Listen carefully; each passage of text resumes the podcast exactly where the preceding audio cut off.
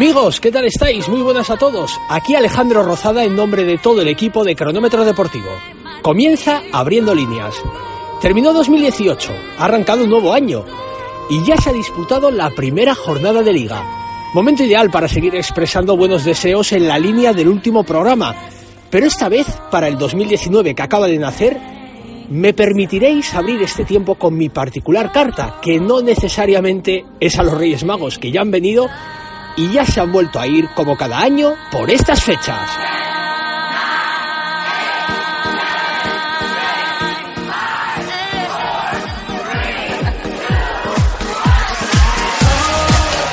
Y mi carta va más allá del deporte.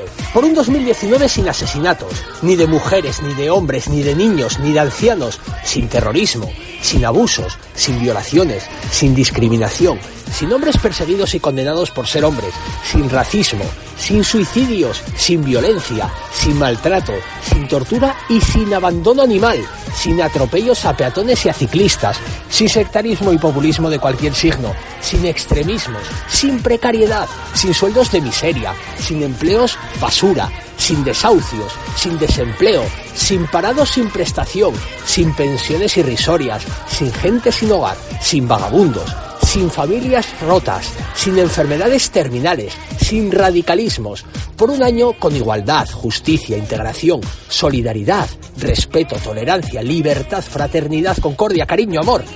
En fin, por un año mejor, por un mundo mejor, por una vida mejor para todos, vayan estas palabras. Y ahora voy a ir preguntando a los distintos compañeros de Abriendo Líneas qué le piden ellos y ellas a este 2019 que acaba de nacer.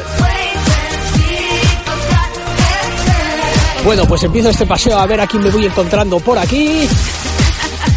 Hombre, pero si está por aquí el jefe, Carlos Rodríguez. ¿Qué le pedirá usted al nuevo año? Aunque me lo huelo, soy todo oídos. Pues este 2019 deseo, deseo, que llegue el mes de finales de mayo, primeros de junio, donde se juega todos los equipos, el bacalao, finales de exámenes, donde en la segunda B es donde me estoy centrando, eh, se juegan los ascensos ahí, donde están los playoffs o playout, de descensos a tercera división, donde hay equipos que se juegan toda la temporada, sus presupuestos hasta su futuro, hasta su futuro, donde vemos, donde hemos hablado en algún programa, equipos históricos como el Murcia o el Recre que están al borde de la desaparición por, porque se juegan toda la temporada, porque una segunda vez que es una segunda vez donde no el nivel, económico no es comparado a la segunda o primera y el foco televisivo o el foco de los medios es menos visto que en, la primera o en la segunda división. Y ahí en el mes, finales de mayo, primeros de junio, es donde se, se centran al, final, al, fin y al cabo todos los objetivos de la temporada, donde equipos históricos pues, buscan subir a segunda división o salvar, o salvar la categoría. Equipos históricos hay muchos y equipos menos históricos porque son equipos que no que no sé, igual no les he oído nombrar en muchos años y al fin y al cabo acaban subiendo a segunda división. Ejemplos tipo el Reus, que ahora mismo está en una situación muy difícil, Rayo Majadahonda, que nadie les conocía hasta que han subido a segunda división.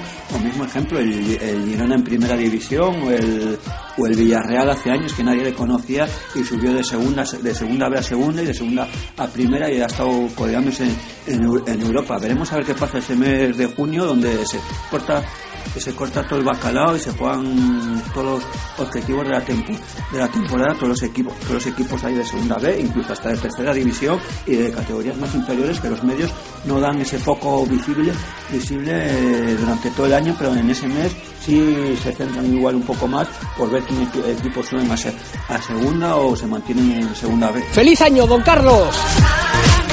A ver, a ver, ¿a quién me encuentro ahora? Anda, si es Amanda Fernández. ¿Cómo le va a usted la vida, Amanda? Ardo en deseos de saber cuáles son sus planes y sus deseos para este 2019. Este 2019, sin lugar a dudas, estará marcado por la UEFA Champions League. La final de la máxima competición europea se disputará aquí, en España, el día 1 de junio en el Wanda Metropolitano. Madrid seguirá siendo la capital del fútbol europeo y muchos equipos buscarán tener un hueco en esta ansiada final del Wanda Metropolitano. ¿Conseguirá algún equipo terminar con la hegemonía blanca de estos últimos tres años? ¿O conseguirá el Madrid volver a, volver a lograr una gesta similar a las anteriores, consiguiendo su decimocuarta Champions League? Ya en los octavos de final, que están aquí a la vuelta de la esquina, en febrero tendremos partidazos. El Roma-Porto, United-PSG, Tottenham-Dortmund, Ajax-Real Madrid, Lyon-Barcelona, Liverpool-Bayern, Atlético de Madrid, Juventus y Salke City. Quizás los que tienen rivales más asequibles a priori son el Real Madrid contra el Ajax, el Barcelona contra el Lyon y el Salque contra el City. Pero aquí, en la Champions League, no hay equipos pequeños ni hay eliminatorias fáciles. Luego tendremos partidos muy buenos como son el Atlético de Madrid Juventus. Cristiano Ronaldo volverá a la capital de España, volverá a Madrid para jugar muy cerca de Chamartín, jugará en el Wanda Metropolitano por tener un hueco en esos ansiados cuartos de final de la Champions League. En cambio, el Atlético de Madrid del Cholo buscará pasar eliminatoria eliminatoria para colarse en la final que se disputará en su estadio. Luego tenemos un, un United PSG, siempre un equipo de grandes, eh, de dos grandes de Europa, en el que tendremos a un PSG que tendrá que demostrar que es un equipo que juega al fútbol más allá de sus grandes individualidades. Liverpool-Bayern, para mí el Liverpool de Klopp es uno de los grandes favoritos este año, al igual que el año anterior, pero tendrá un duro rival como es el Bayern, a pesar de que ha ido perdiendo cuerda estos últimos este último año, ha ido bajando su nivel, pero siempre es un rival difícil.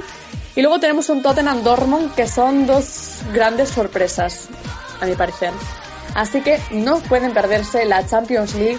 Siempre es una competición bonita de ver, donde el fútbol acaba triunfando Verán los madridistas si 2019 también es su año, al igual que los años anteriores, o si algunos equipos que llevan ya tiempo esperando consigan alzarse con la ansiada orejona. Por supuesto que no nos lo perderemos y que gane el mejor. Gracias, Amanda.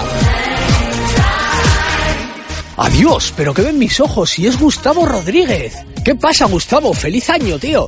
¿Qué le pedimos al nuevo año? Bueno, eh, hola compañero.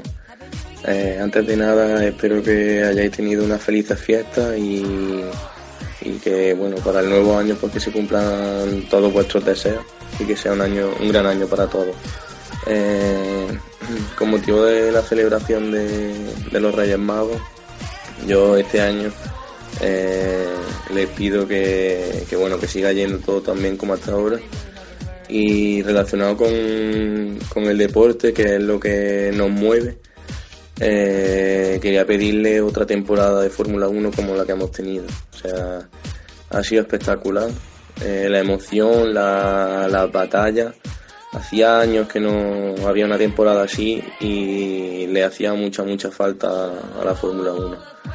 Eh, ojalá que Ferrari y Mercedes sigan teniendo esta batalla y a poder ser que Red Bull, Renault o otra escudería pues se pueda sumar a la fiesta y, eso y nos regalen una temporada emocionante eh, que nos haga levantarnos del sofá cada fin de semana y, bueno y también pues pedirle a los Reyes que, Fernando Alonso consiga la triple la triple corona eh, que en tanto ansía y y que bueno aparte de conseguirla pues que se aburra un poquito y le entren esas ganas de, volver a la Fórmula 1 para, para 2020 que, que Fernando Alonso es una figura importantísima de este deporte y, le vamos a echar mucho de menos esta temporada.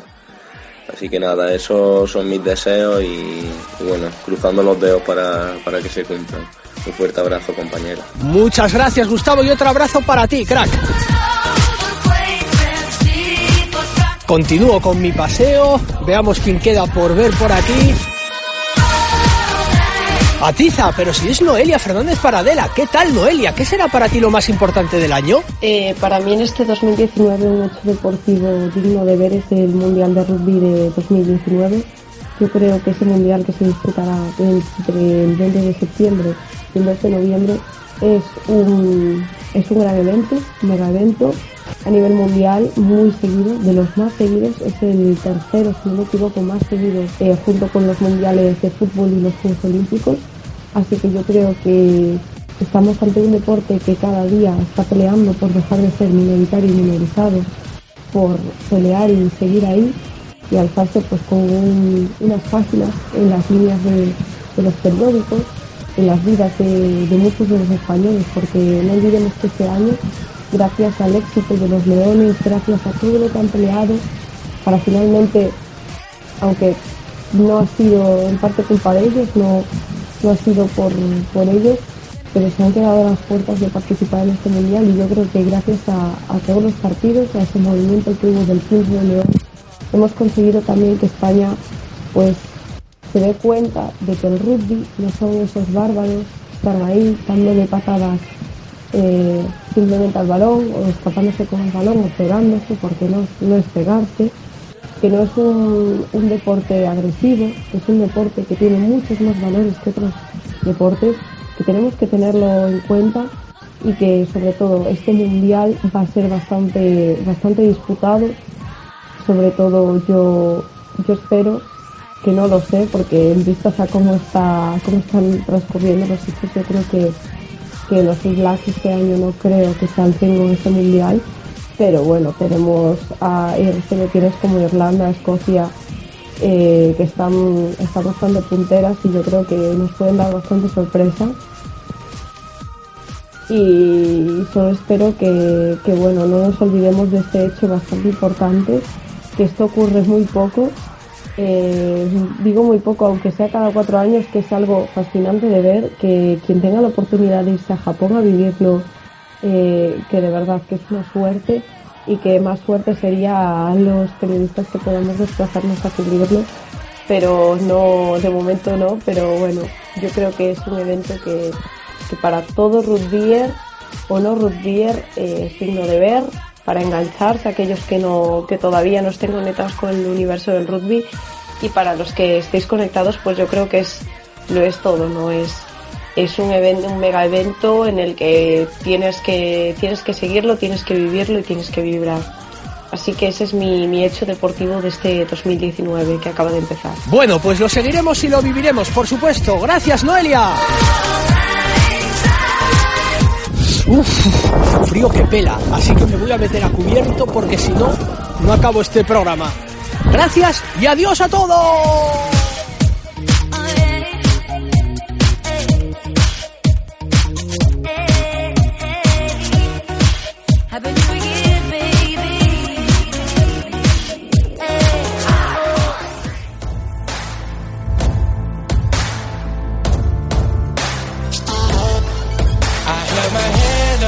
Si suena esta sintonía, es que toca hablar de balonmano, porque Alemania y Dinamarca acogen este mes, a partir del día 10, o sea, en un par de días, el Mundial Masculino de Balonmano. España estará presente en esta cita por decimoctava vez consecutiva.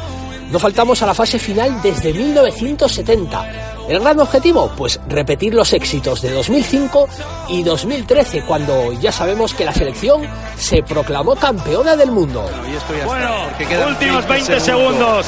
España medalla de oro. España medalla de oro. Créanselo. Es verdad, es real lo que están viendo. Juanín García, balón para Mariano Ortega que la pierde, pero da igual, señores, da igual porque España va a ser campeón del mundo. Estamos en cuatro, en tres, en dos, en uno. España campeón del mundo con la imagen de Iñaki Urdangarín, la infanta Cristina.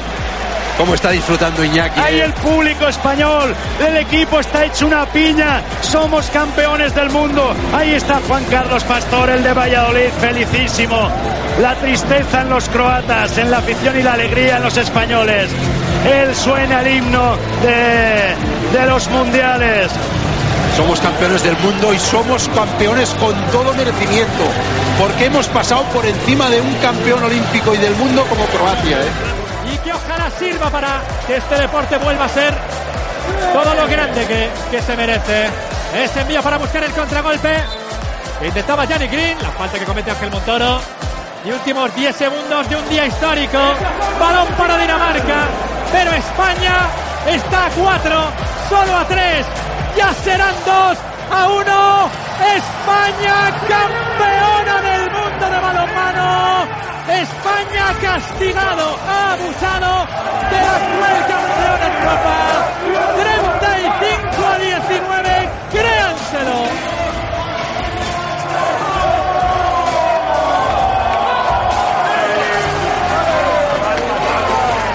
Nos ponemos en situación. España ha quedado encuadrada en el grupo B y disputará cinco encuentros en esta fase preliminar. Comenzaremos el viernes 11 a partir de las 8 y media de la tarde contra Bahrein. Seguiremos el domingo 13 de enero contra Islandia a partir de las 7 de la tarde. Lunes 14 de enero, tercer partido contra Japón a las 8 y media. Miércoles 16, Macedonia-España también a las 8 y media. Y el jueves 17, España-Croacia también a esa misma hora, a las 8 y media de la tarde. Te recordamos que Teledeporte ofrecerá en directo todos los encuentros de la selección española, de los hispanos.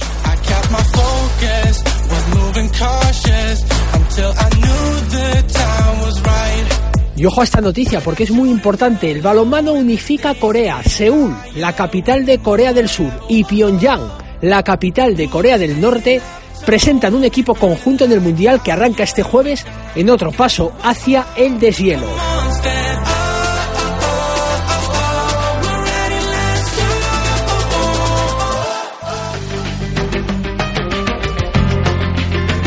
Y como es tradición por estas fechas, está en marcha el Rally Dakar, edición 2019. El piloto catarí Nasser Altillá de Toyota fue el vencedor de la etapa prólogo de esta edición del Dakar, donde el español Carlos Sainz, vigente campeón de la carrera, terminó segundo a escasa distancia del árabe. Al Atiyah y Sainz llegaron casi a la par a la meta de esta primera etapa del rally, que se disputó entre las ciudades de Lima y Pisco, con un recorrido de 311 kilómetros, de los que 84 estaban cronometrados. Al catarí le tocará abrir pista en la jornada de hoy.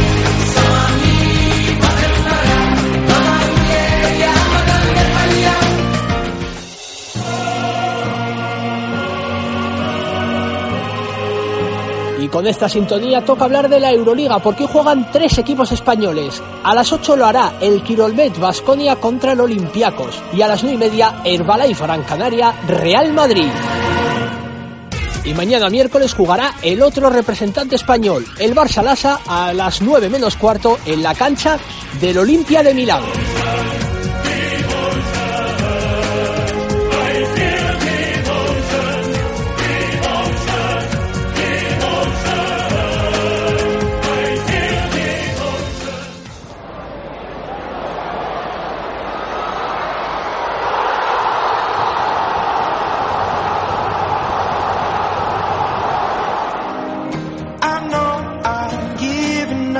Y venimos de la primera jornada del año, la decimoctava en primera división, con los siguientes resultados. Levante 2, Girona 2, Español 1, Leganés 0, Valladolid 0, Rayo Vallecano 1, Alavés 2, Valencia 1, Huesca 2, Betis 1, Eibar 0, Villarreal 0, Sevilla 1, Atlético de Madrid 1, Real Madrid 0, Real Sociedad 2, Getafe 1, Barcelona 2 y Celta de Vigo 1, Athletic 2.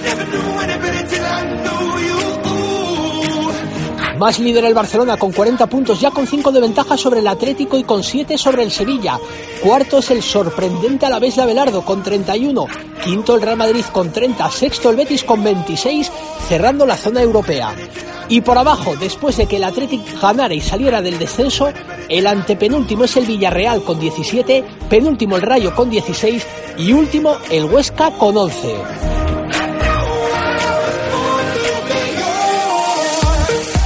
Y venimos de la vigésima jornada en segunda división con los siguientes resultados. Granada 1, Albacete 1, Tenerife 2, Elche 1, Extremadura 3, Alcorcón 0, Sporting de Gijón 1, Zaragoza 2, Almería 2, Mallorca 0, Deportivo de La Coruña 0, Lugo 0, Nastic 1, Córdoba 0, Osasuna 2, Cádiz 1, Málaga 0, Reus 3, ojo a este resultado increíble, el mérito del Reus, Numancia 2, Oviedo 3 y Majadahonda 0, Las Palmas 0. La clasificación de segunda división está encabezada por el Granada con 39 puntos, uno más que el Albacete. Granada y Albacete subirían directos a primera división. En el playoff está el Deportivo tercero con 36 puntos, los mismos que suma el Málaga, quinto los Asuna con 35 y sexto el Alcorcón con 34. La zona de descensos para el Extremadura y el Reus con 20 puntos, el Córdoba con 17 y el Nastic con 16.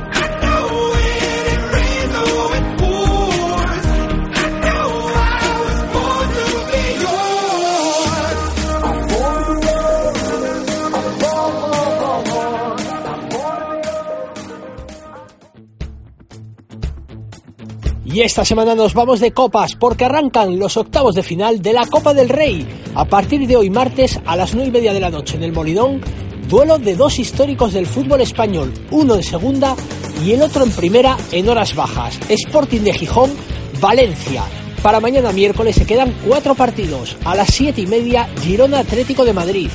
A las ocho y media, Getafe Valladolid y Villarreal Español y a las nueve y media Real Madrid Leganés con los blancos buscando su primera victoria del año después de un empate y una derrota en las dos jornadas de liga que han disputado en lo que llevamos de 2019 y el jueves se cerrará la ida de octavos de final de la Copa a partir de las siete y media con el Athletic Sevilla a las ocho y media Betis Real Sociedad y a las nueve y media Levante Barcelona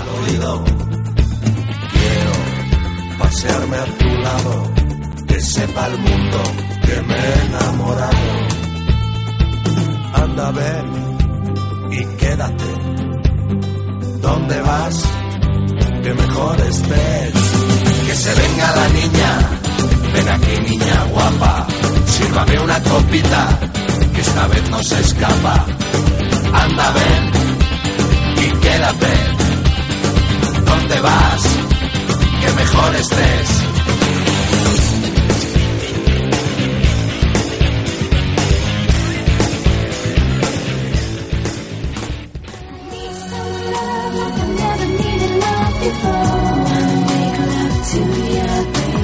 Y aquí concluye abriendo líneas. Aquí concluye otro buen rato de radio, deporte y comunicación. Martes 8 de enero de 2019. Abriendo líneas es un trabajo en equipo de cronómetro deportivo, con la participación de Carlos Rodríguez, Amanda Fernández, Gustavo Rodríguez y Noelia Fernández Paradela. Y sobre todo de vosotros, los oyentes. A todos, gracias por escuchar. Para Cronómetro Deportivo, Alejandro Rozada. Gracias por elegir y por respetar un programa distinto para escuchar el deporte de otra manera. Ha sido un auténtico honor. Hasta la semana que viene.